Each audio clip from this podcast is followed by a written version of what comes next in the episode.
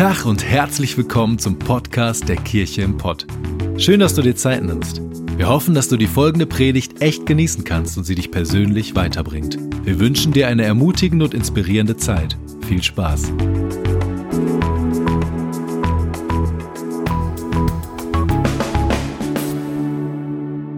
Are you okay? Das ist unsere Predigtserie, in der wir immer noch uns befinden. Herzlich willkommen bei der Kirche im Pott und bei der Predigt Schön, dass du dabei bist.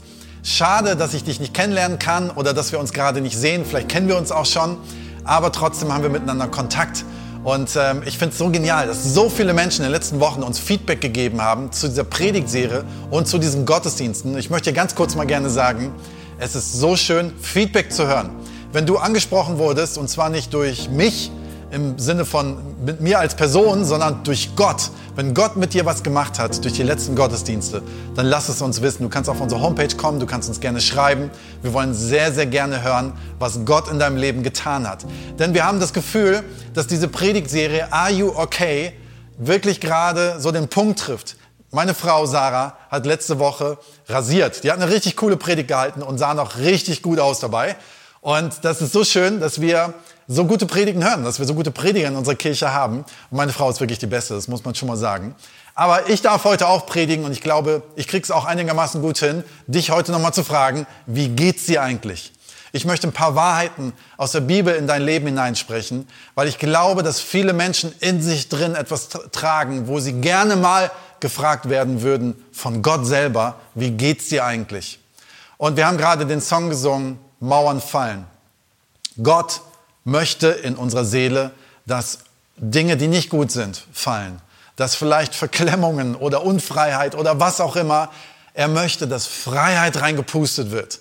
Und unser Gebet ist, dass durch diese Gottesdienste Freiheit in dein Leben hineingepustet wird und eine ganz neue Sicht in deinem Leben kommt, eine Ewigkeitssicht. Und dafür möchte ich jetzt gerne beten. Lass uns zusammen beten. Wenn du das Gefühl hast, du möchtest heute gerade ganz besonders durch Gott angesprochen werden, dann lade ich dich ein, du könntest vielleicht deine Hände öffnen, du könntest einfach innerlich dein Herz öffnen und sagen, Gott, sprich zu mir. Ich möchte heute weich sein, ich möchte die Worte aufnehmen, ich möchte ein, ein guter Ackerboden sein, wo du was reinsehen kannst. Und das ist mal, ich sage das immer so, 50 Prozent der Predigt ist meine Vorbereitung, aber die anderen 50 Prozent ist deine Offenheit, ob du es hören möchtest. Schreib mit, mach dir Gedanken, aber sei offen und dafür möchte ich jetzt gerne beten. Jesus Christus, ich danke dir dafür, dass du wirklich daran interessiert bist, wie es uns geht. Ich danke dir dafür, dass der Song, den wir gerade gesungen haben, Mauern fallen, nicht irgendein Märchen ist, sondern dass du wirklich in unserem Leben ungute Dinge fallen lassen möchtest und dass deine Freiheit und deine Liebe und deine Kraft hineinkommt. Und ich möchte dich bitten, dass das durch diese Predigt passiert, dass du meine Worte gebrauchst und uns jetzt segnest. Amen. Amen. Genau, wie geht es dir? Vielleicht fühlst du dich so, diese Frage habe ich vor zwei Wochen schon gestellt, vielleicht fühlst du dich gerade so, als wenn du voll gegen eine Wand rennst. Und hast das Gefühl, ich bin gerade so völlig an der Grenze. Du möchtest an das Gute glauben, du möchtest an einen guten Gott glauben und merkst aber mit deinen Augen siehst du was komplett anderes, als was dein Herz vielleicht sich nachsehnt. Und wir haben über Habakuk gesprochen. Habakuk ist ein Prophet in der Bibel in der Bibel gibt es das alte Neue Testament, falls du schon mal von gehört hast. Und im Alten Testament gibt es die kleinen Propheten. Und da ist der Habakuk dabei mit seinen drei süßen kleinen Kapiteln. Und wir haben letzte Woche über das erste Kapitel gesprochen. Und ich möchte da gerne weiter drüber sprechen, heute über das zweite Kapitel, weil Habakuk echt eine super interessante Person ist. Habakuk ist ein Prophet. Und jetzt muss man wissen, Propheten im Alten Testament hatten folgende Aufgabe.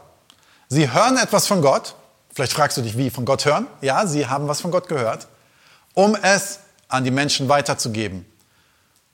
Habakuk ist etwas anders. Habakuk ist eine Art von Prophet, der hört was von den Menschen und gibt es an Gott weiter. Was hört er von den Menschen? Er hört viel Frust. Er hört viel, das ist doch ungerecht, dass das in unserem Leben passiert. Hast du das sowas schon mal gedacht? Dass Dinge ungerecht sind in deinem Leben?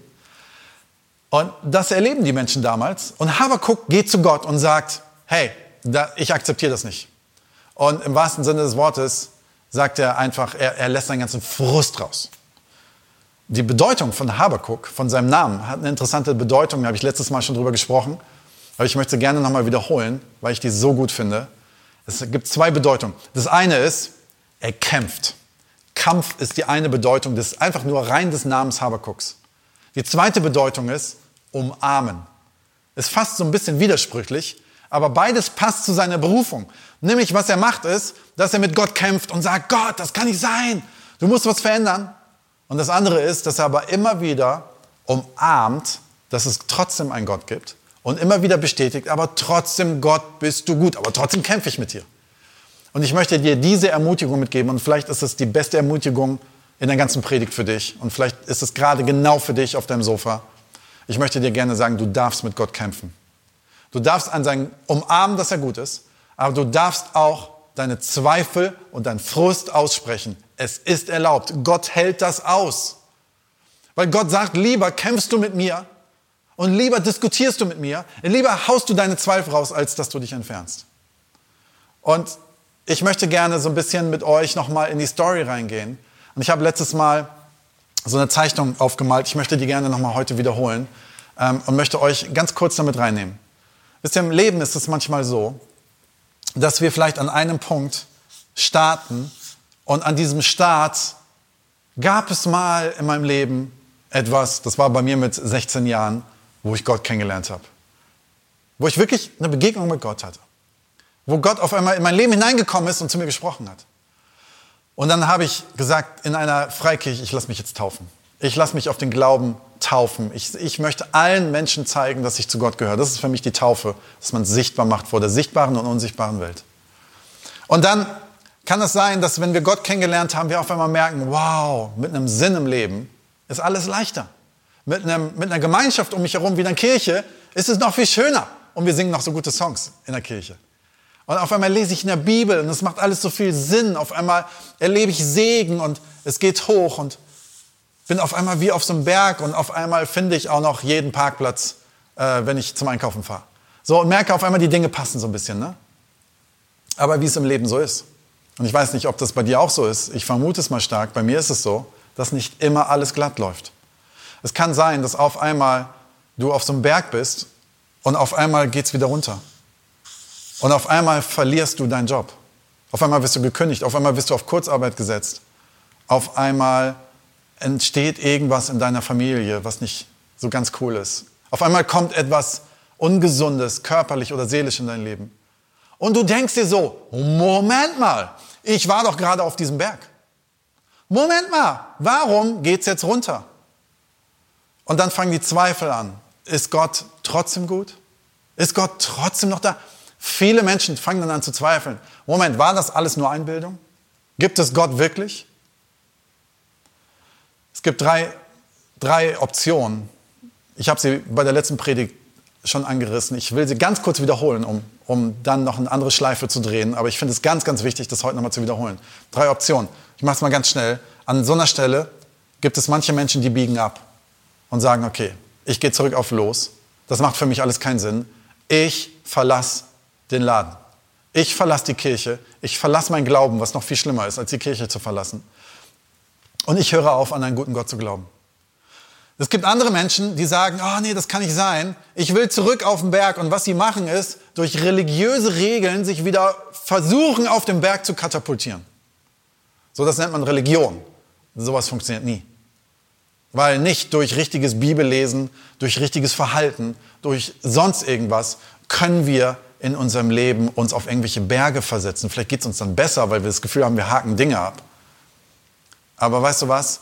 Das Beste, was wir immer machen können, ist einfach an der Seite Gottes bleiben. Einfach an der Seite Gottes bleiben. Ich stelle mir das so vor, wie so ein, kennt ihr vielleicht diese Motorräder mit diesem Bei, ich wollte sagen Beiboot, wie heißt das eigentlich, mit so, mit so einem Beigestell, wo auch noch jemand drin sitzen kann. So, und gibt es diese Motorräder und dann sitzt an der Seite noch jemand und wenn die zusammen fahren, dann lehnen die sich zusammen in die Kurven und fahren zusammen Seite an Seite.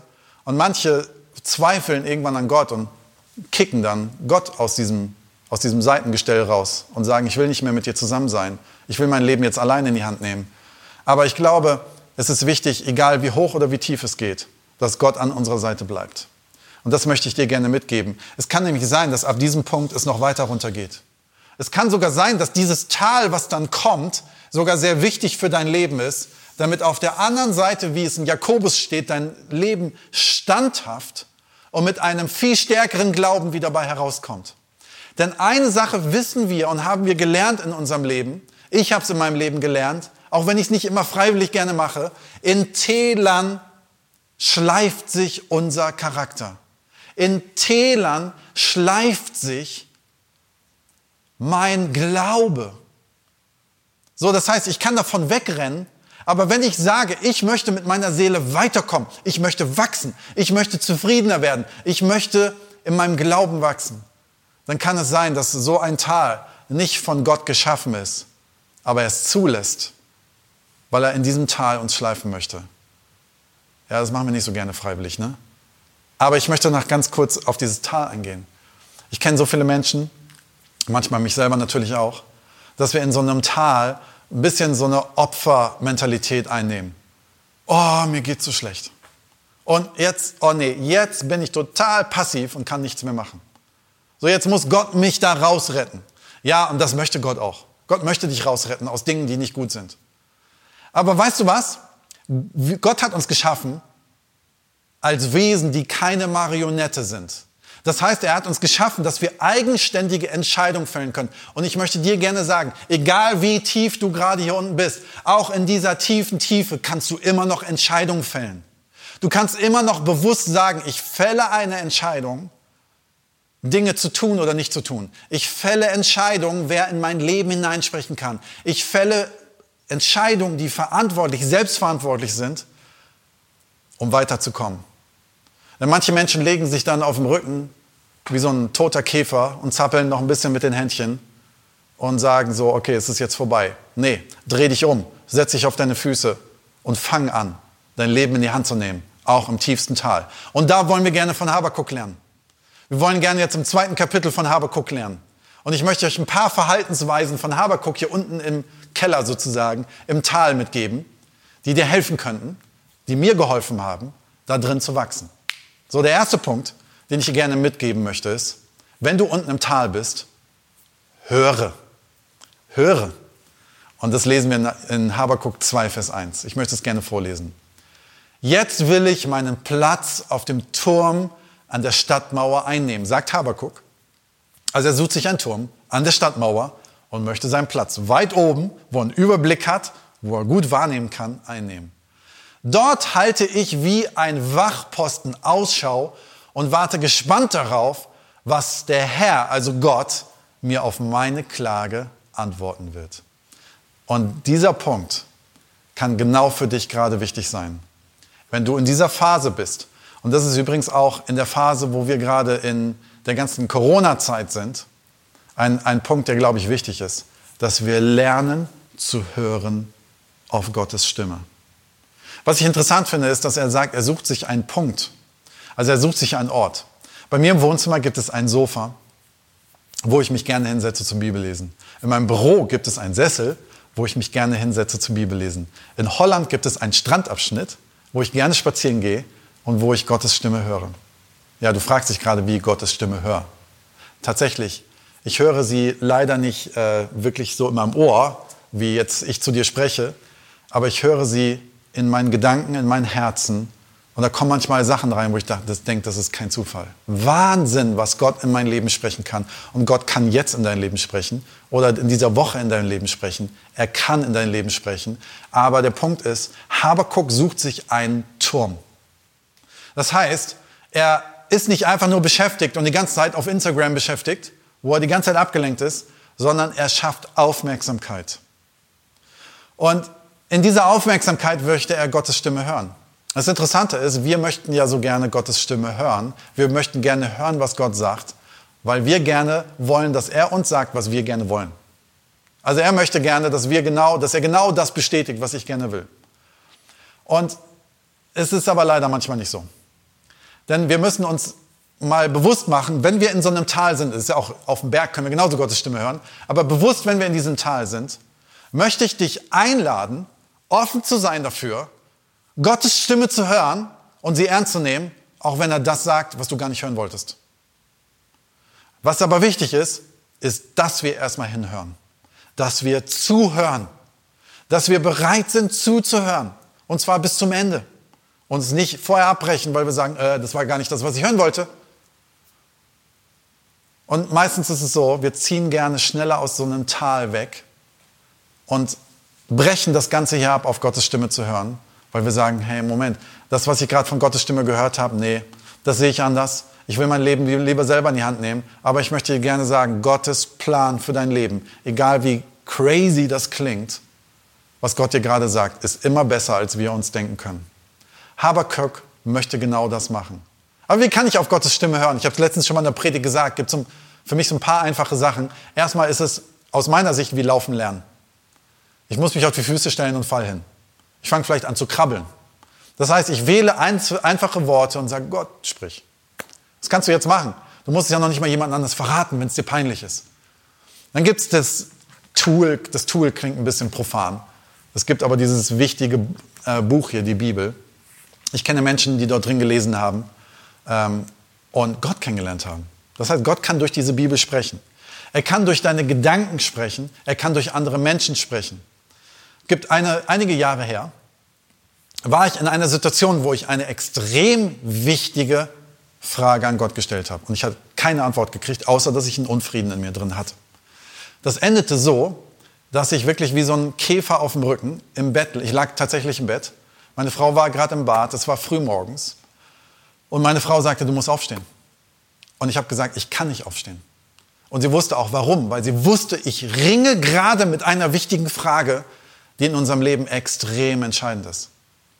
Und ich war so gelähmt, dass ich einfach noch nicht mal mehr aufstehen konnte. Dann bekomme ich auf einmal eine WhatsApp auf meinem, auf meinem Handy von einem Freund. Und dieser Freund schreibt mir und sagt, du, das ist total kurios, aber meine Tochter, wir fahren gerade auf der Autobahn früh morgens, und meine Tochter auf dem Rücksitz sagt auf einmal deinen Namen und sagt, Renke ist ein richtiger Mann. Und er schreibt das so, ich lese das und ich fange in dem Moment volles Rohr an zu heulen, weil diese einfachen Sätze von dieser Dreijährigen der Schlüssel waren zu meiner Frage. Und danach haben wir Dinge in unserem Leben entschieden, die extrem wichtig waren und die wir so nicht entschieden hätten, hätte ich das nicht gehört. Gott spricht, sei aufmerksam und sei bereit, sogar von Kindern zu hören, wenn Gott sie benutzt. Sei nicht erschrocken, und das ist das, was mir auch wichtig ist, wenn es erstmal ruhig um dich ist. Und wenn du Gottes Stimme vielleicht im Moment erstmal nicht hörst. Manchmal möchte nämlich auch Gott, dass wir erstmal ruhig sind und deswegen redet er nicht. Stille von Gott bedeutet nämlich nicht, dass er nicht da ist. Er ist immer da. Aber sei auch nicht erschrocken, wenn er dann redet und dich herausfordert. Denn er möchte dir etwas geben, was besser ist, als du denkst. Und ich komme zum nächsten Punkt, den wir bei Habakkuk lernen, wenn wir diese Bibelstellen weiter durchlesen. Und der zweite Punkt ist, schreibe. Denkst du, hä, wie schreibe? Was soll mir schreiben im Tal helfen? Ich finde Schreiben total doof. Bei mir ist es immer so, wenn ich schreibe, das kann ich schon fast selber nicht mehr lesen, weil ich so viel mit digitalen Medien eher schreibe. Aber schreibe. Habakuk 2, Vers 2. Der Herr sprach zu mir, also zu Habakuk, was ich dir in dieser Vision sage, was die Vision, die jetzt kommen wird, später kommen wird, das schreibe in deutlicher Schrift auf Tafeln nieder. Jeder, der vorübergeht, soll es lesen können. Schreibe. Ja, warum soll ich denn schreiben? Warum soll denn Habakuk schreiben? Ich habe mir angewöhnt, ich habe so ein, so ein Notizheft, habe ganz viele Notizhefte, weil sie alle schon vollgeschrieben sind. Und ich merke, ich brauche so ein Notizheft, wo ich Dinge aufschreibe. Und es gibt so eine Regel, und dazu brauchst du noch nicht mal an Gott glauben, das ist eine allgemeine Regel. Wenn du eine Vision im Leben hast, wenn du sie aufschreibst, ist die Chance viel größer, dass sie auch erfüllt wird. Denn das, was wir einmal selber formuliert haben und aufgeschrieben haben, können wir wieder nachlesen. Und es hat eine andere Kraft in unserem Leben, als wenn wir es nur denken. Wie gesagt, dazu brauchst du noch nicht mal Gott. Da ist keine Mystik dahinter. Das ist einfach so. Es gibt äh, Coaches, die sagen, schreib dir einen Fünfjahresplan auf, schreib dir einen Zehnjahresplan auf, schreib auf, was du in zehn Jahren beruflich tun willst, was dein Wunsch ist.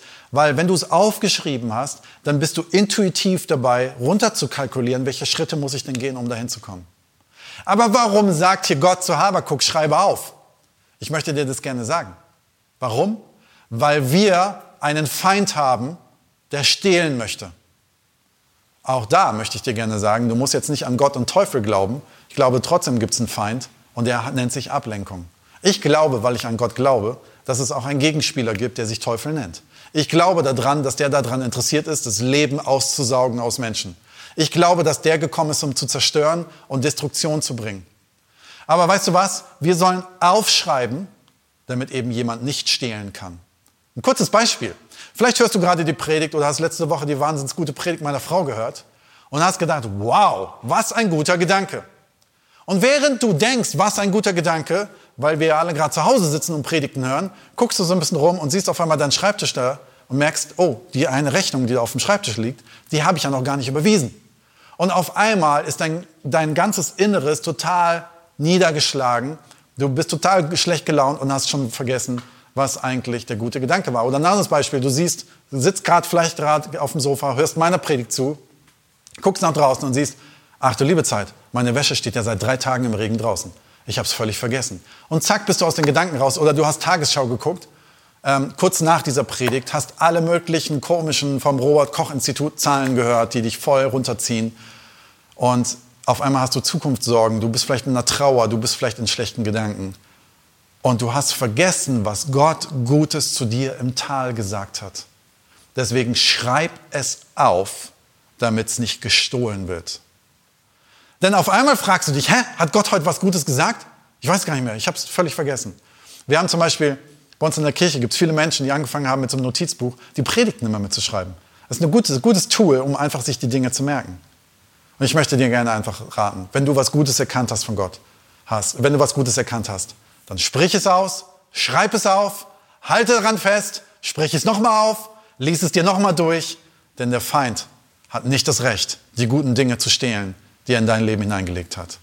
Was du dir aufgeschrieben hast, kann keiner dir nehmen. Mein dritter Punkt, den wir bei Habakuk lernen, ist der Punkt, den wir alle ganz sicher nicht mögen. Warten. Wer wartet schon irgendwo gerne? Ob beim Arzt, am Flughafen, in der Isolation, wo auch immer, warten. Habakuk 2, Vers 3. Denn was ich dir jetzt offenbare, also wir haben ja vorher gerade gelesen, er soll es aufschreiben und es geht jetzt weiter, denn was ich dir jetzt offenbare, wird nicht sofort eintreffen, sondern erst zu festgesetzter Zeit. Aber es wird sich ganz bestimmt erfüllen, darauf kannst du dich verlassen. Warte geduldig, selbst wenn es noch eine Weile dauert. Und alle zusammen im Wohnzimmer sagen jetzt, nein! Das ist das Härteste zu warten, oder? Wird aus meiner Zukunft, ich bin hier unten im Tal, wird aus meiner Zukunft nochmal das, was ich mir immer gewünscht habe? Wird aus meiner Beziehung nochmal das, was ich vorher schon gesehen habe und Gutes gesehen habe, was ich jetzt gerade nicht mehr sehen kann? Werde ich aus der Trauerphase nochmal wieder rauskommen? Werde ich in der Zukunft nochmal dahin kommen, wo mein Herz sich so nachsehnt? Wisst ihr, Gott hat eine Sehnsucht in unser Herz hineingelegt. Es gibt eine Bibelstelle, da heißt es sogar, er hat die Ewigkeit in unser Herz hineingelegt. Und ich glaube, die Ewigkeit gibt uns so eine Sehnsucht nach vorne in die Zukunft, die viel weiter ist als das, was wir gerade anfassen können was unser Umfeld ist. Da ist eine Sehnsucht, eine Hoffnung. Das ist etwas Göttliches in dir. Ich möchte gerne zwei, zwei Sätze dazu sagen.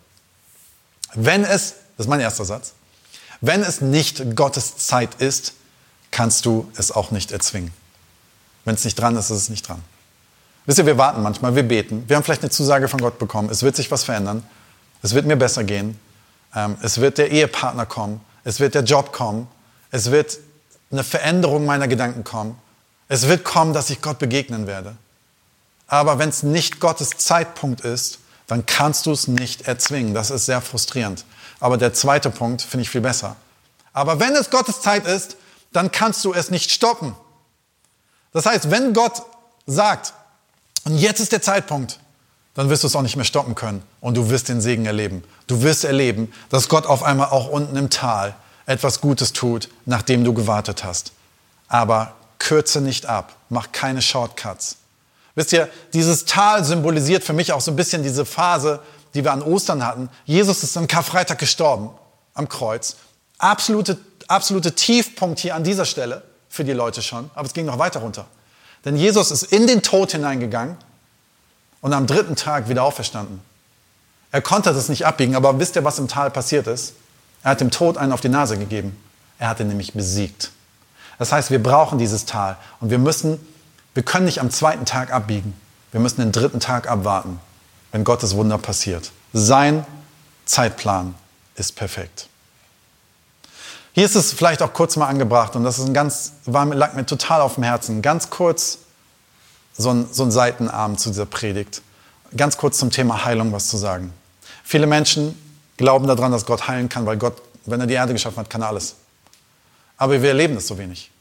Wir hören es vielleicht mal, hey, da ist jemand von Krebs geheilt worden. Krass. Aber was ist, wenn es nicht passiert? Die möchte ich ganz kurz mit hineinnehmen. Aus meiner Sicht gibt es drei Zeitpunkte von Heilung, die passieren können. Das erste ist, ich möchte es gerne hier anmalen, das erste ist die Instant-Heilung. Die Instant-Heilung. Das heißt, es gibt es tatsächlich auf dieser Welt. Ein Freund von mir, der erlebt das immer wieder, der geht auf die Straße und betet für Menschen und sieht an ihrem Körper, dass sie geheilt werden. Leute, das ist crazy. Und ich muss euch ehrlich sagen, diese Instant-Heilung, ich habe da eine Sehnsucht nach, das mehr zu sehen. Das passiert, aber es passiert nicht immer. Weil Gott ist kein Automat. Du, du betest nur das richtige Gebet und dann wird es passieren.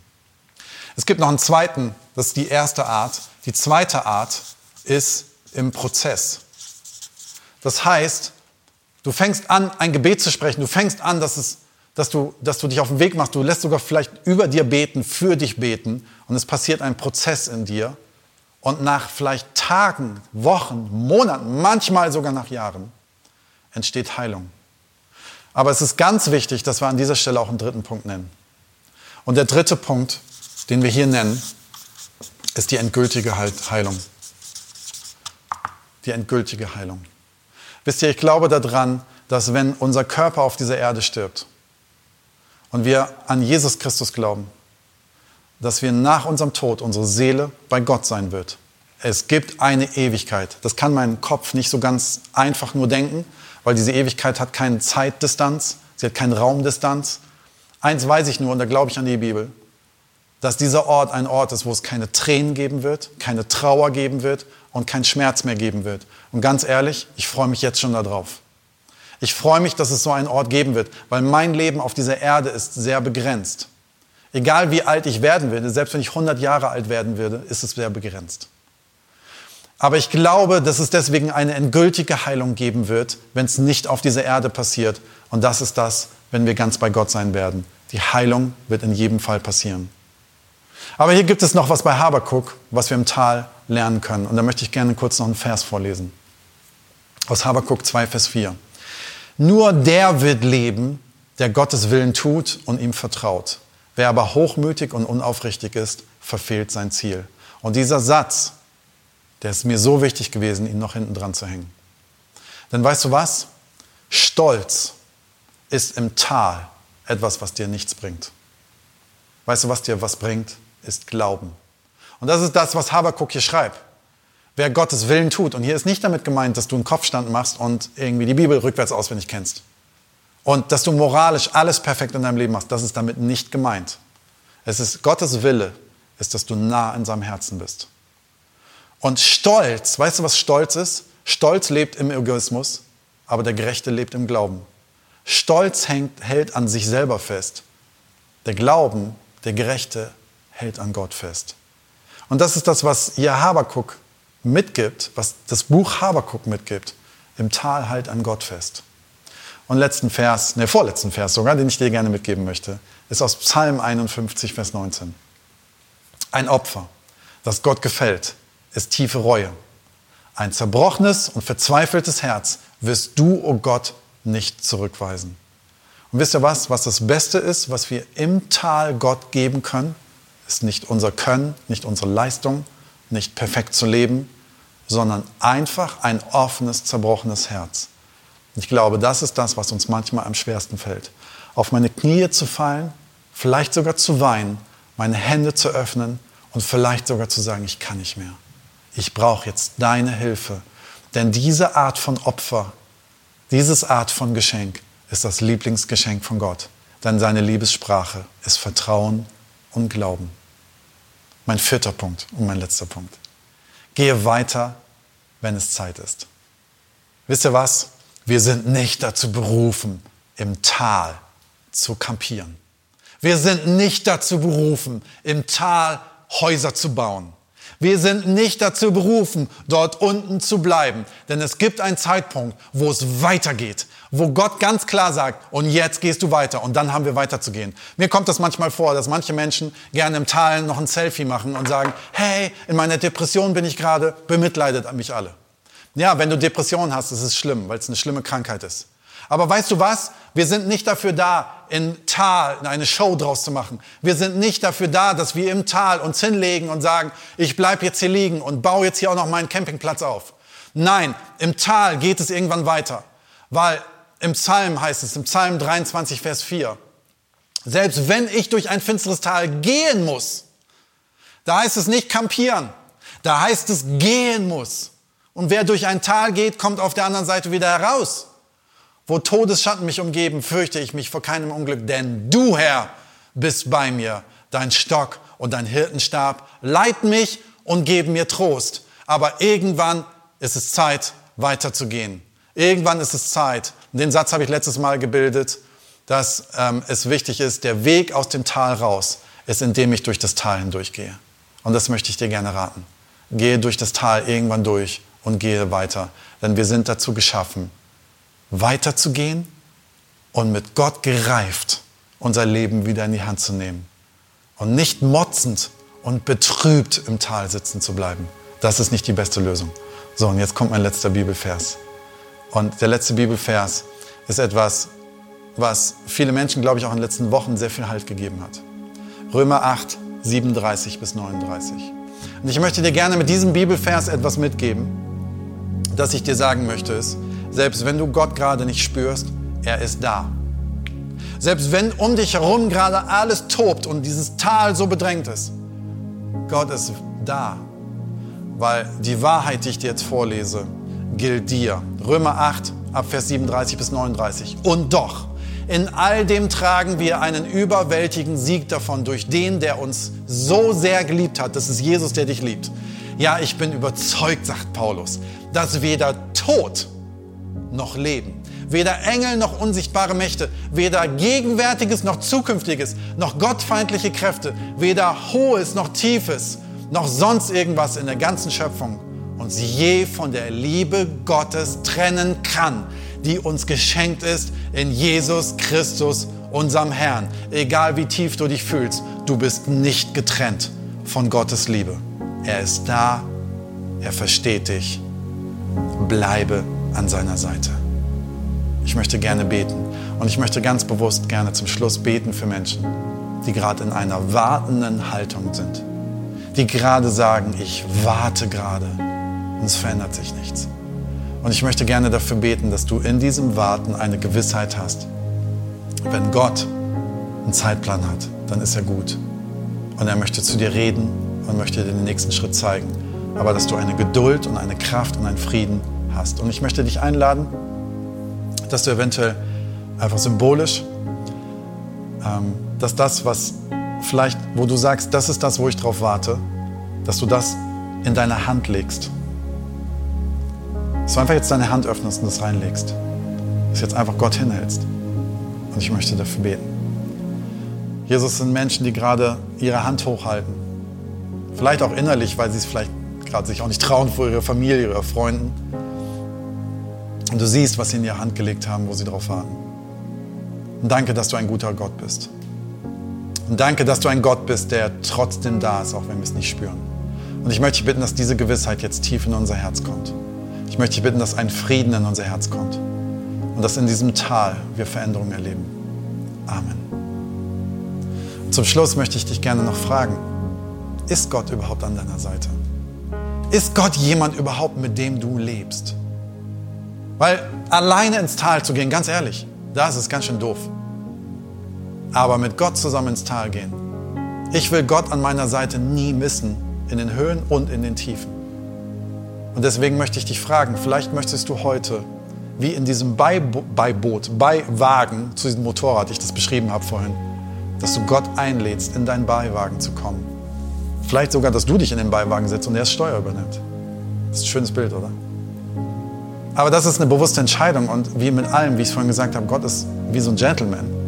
Der zwingt uns zu gar nichts. Der überlässt dir die Verantwortung. Er überlässt dir die Entscheidung.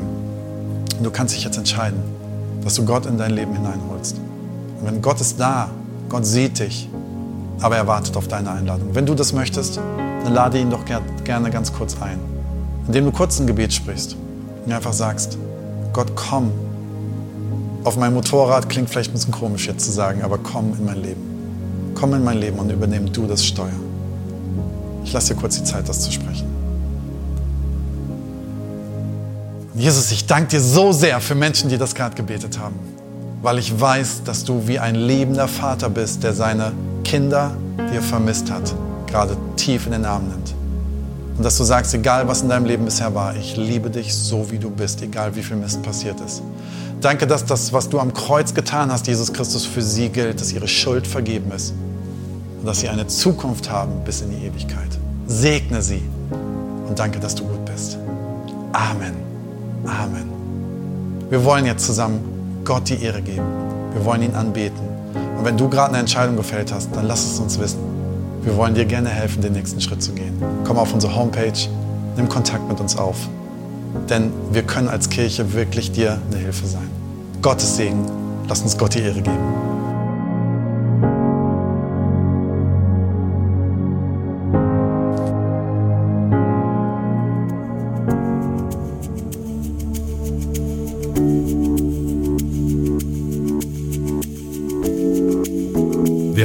Dir die Predigt weitergeholfen hat. Wenn du Fragen hast, schreib uns einfach an info@kircheimpott.de.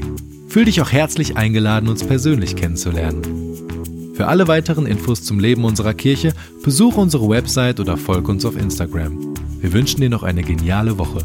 Glück auf!